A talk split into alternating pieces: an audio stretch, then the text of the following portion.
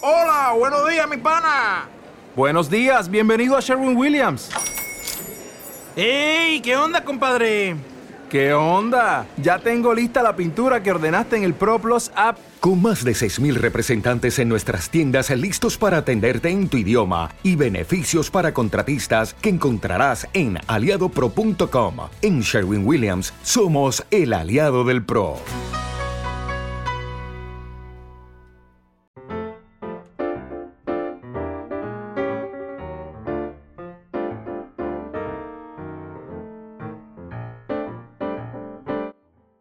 Todos los niños y niñas del mundo saben que Santa Claus trabaja durante todo el año para poder llevarles juguetes y que durante la noche de Navidad los transporta hacia todos los rincones del planeta.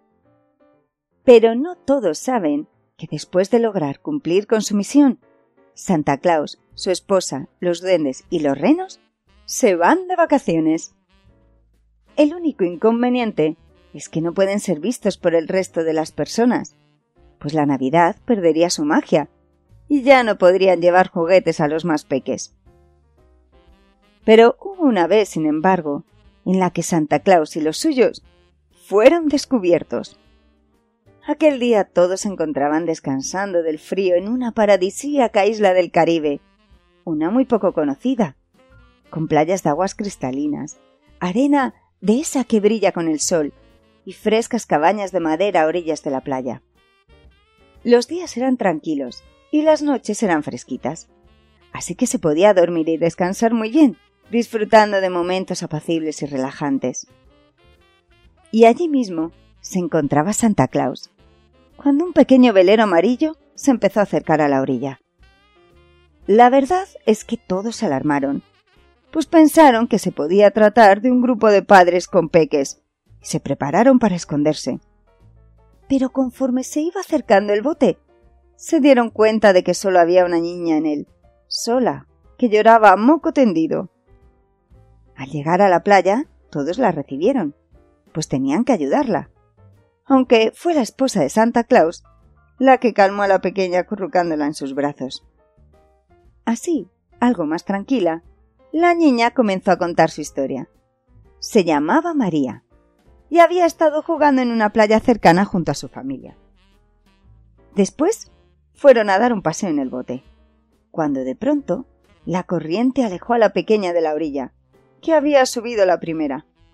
Y así fue como navegó sin rumbo durante horas hasta llegar allí.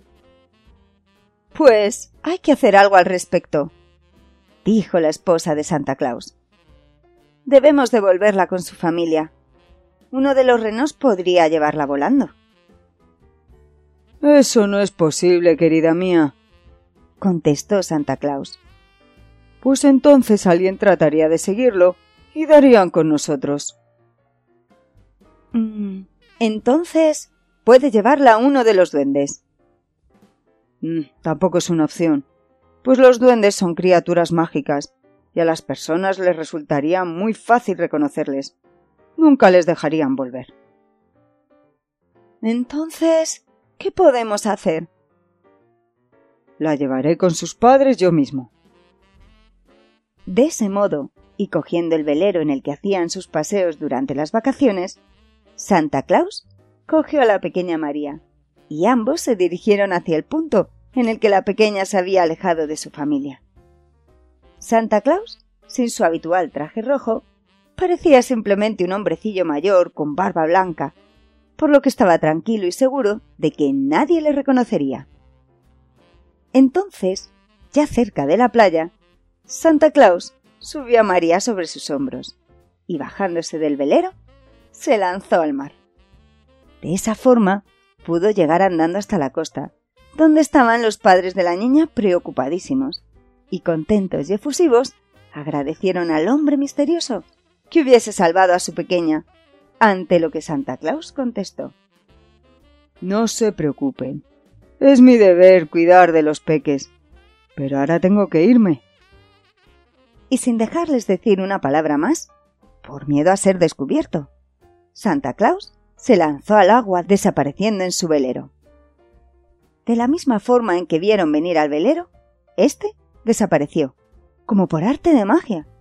Y esa misma magia logró borrar aquel suceso de la memoria de los padres de María, aunque no de la cabecita de la pequeña. Ese mismo año, varios meses más tarde, Santa Claus tuvo que dejar las vacaciones definitivamente y ponerse a trabajar duro.